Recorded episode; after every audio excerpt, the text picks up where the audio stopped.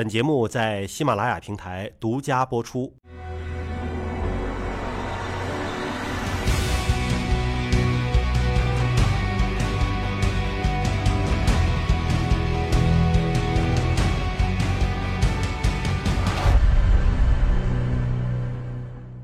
我觉得您三十多年的这个经历，之所以现在可以有这样的好的这个临床的实践的经验，也是跟你见过这么多的病人是有关系的。像您刚才所说的啊，您说如果是乡村的医院，病人都跑了，都跑城市看病了，那么乡村医院的医生永远积累不了这个经验，他就永远技术水平上不来。医生也是一个经验科学吧？你没有经验的积累，你纸上谈兵，没有这个感性认识，他只有理性认识，没有意义的。前一段说这武汉市出了个大新闻啊，说是有一个老年的女性，对，八十多岁的那个，那个肚子就是多少个西瓜放到一起，可能都没有那么个，就是比三胞胎可能还还大。然后也是到您这儿来看病，那是个什么情况？老太太来的时候是八十三岁，快八十四岁了。夏天嘛，天气特别热。当时呢，她推个轮呃推个轮椅过来，但是她身上就盖了一个毛巾被。我在想啊，这么热的天，她为啥盖个被子呢？我就开始翻她的病历，她很忐忑。实际上她家来了一大家子呢，婆婆就是故作很镇静啊，就是实际上这个病例追踪到前面将近八年的时间，在这个八年当中呢，她看了很多医院。看了很多医院，最后我看到了他的有高血压、糖尿病、心脏病，特别严重的就是他有一个冠状动脉三支百分之九十五的梗阻，就相当于可能他的有一个大血管里面就有一个栓子，可能这个栓子随时都可以脱落，他可能是随时都可以心脏骤停这样的一个情况，我就想到他可能别人医院不收他，或者是他有顾虑。我就说婆婆你怎么啦？她说没怎么，我想来体检一下。我说你怀四胞胎了，她就笑，特别大哦，就是那么大的肚子，蛮大。关键是你说八十四岁的婆婆怀了八年的四胞胎，这哪吒都生出来了，这个。但是呢，你这八十岁以上的我是不接收的，因为我这是妇幼专科医院，是吧？他说我只体检，我不给你这麻烦，我不在这做手术。然后实际上他已经一个星期不能吃，不能喝，不能不完全不能起床。大小便都不能解了，不能吃喝是因为什么呢？压迫了胃是吧？哎，他已经胀了，已经他开始吐了。看到他的第一眼，我就心里有对策了。这样的一个负担。背了这么多年，背了八年，他比我的身体还好呢。你能背吗？这么大，这么多年是吧？他还每天原来之前他还不走步行街散步呢。他那个是什么病？他的肚子到底是里面是一个囊肿嘛？慢慢长，呃，一个囊肿。但是这个囊肿呢，既然能长八年，它一定不会是恶性的。即使是恶性的，它也是恶性程度不高的。再一个呢，我看到是一个单囊单房的。里面没有分隔，哦，这就很利于我引流。再一个呢，它的回声不高，就证明它还是一个稀的东西，不是个干的。这样呢，当天我就给他上了一个中心静脉管，就是我们手术当中插的这个心脏的这个，呃，下腔静脉的这个管子，我就把它植到这个腔里面了。我慢慢的一个小时一百毫升，一个小时一百毫升，十几桶，就那肚子。出来了十几桶的液体，哎，对，就是出来了十几桶。我们三十六个小时以后，我们就把再做手术，非常安全，半个小时就做完了。您当时是怎么想到这个方法的？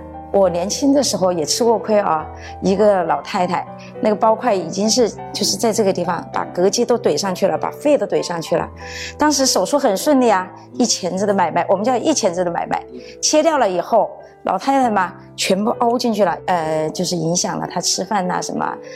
下去了以后，一个星期血压升不起来，我陪着她睡，吃喝都在病房。我想这个老太太这么大，年龄比她大了几十岁啊，就是不能够突然的，已经背负了八年的负担，不能够突然一下子减掉。你如果把它减掉了以后，她的回心血量突然增加，她她她的血液动力学改变特别大，她是无法承受这样的血液动力学改变的。他马上心跳骤骤停，他的血栓可能涌到了我们的重要器官上，对吧？哎，如果到肺就是肺栓塞，如果心脏那就是心梗了。患者来了，对我来说没有负担，没有压力。他，我想的话，他能够背着我这么大一个大包块这么多年，他的生命多顽强啊！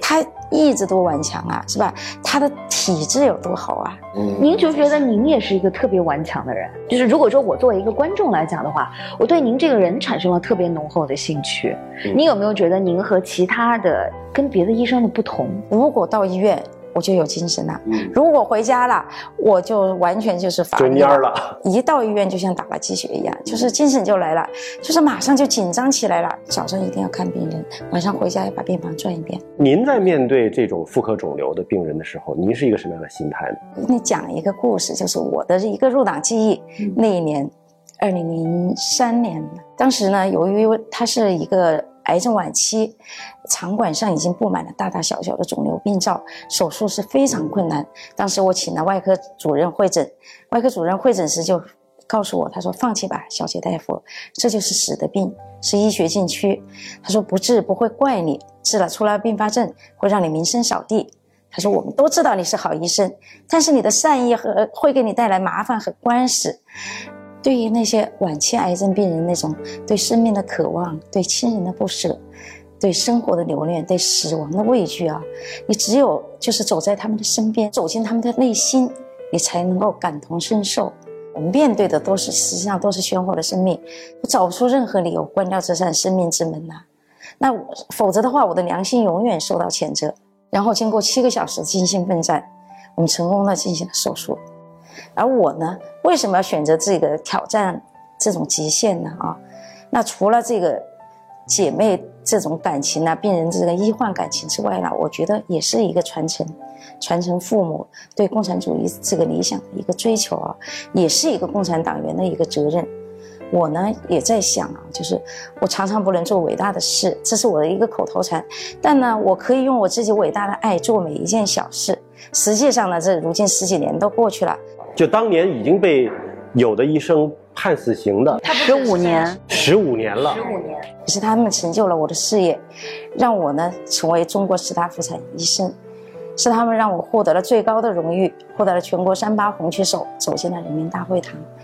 没有他们，我没有经验的积累；没有他们，我的手术没有这么漂亮。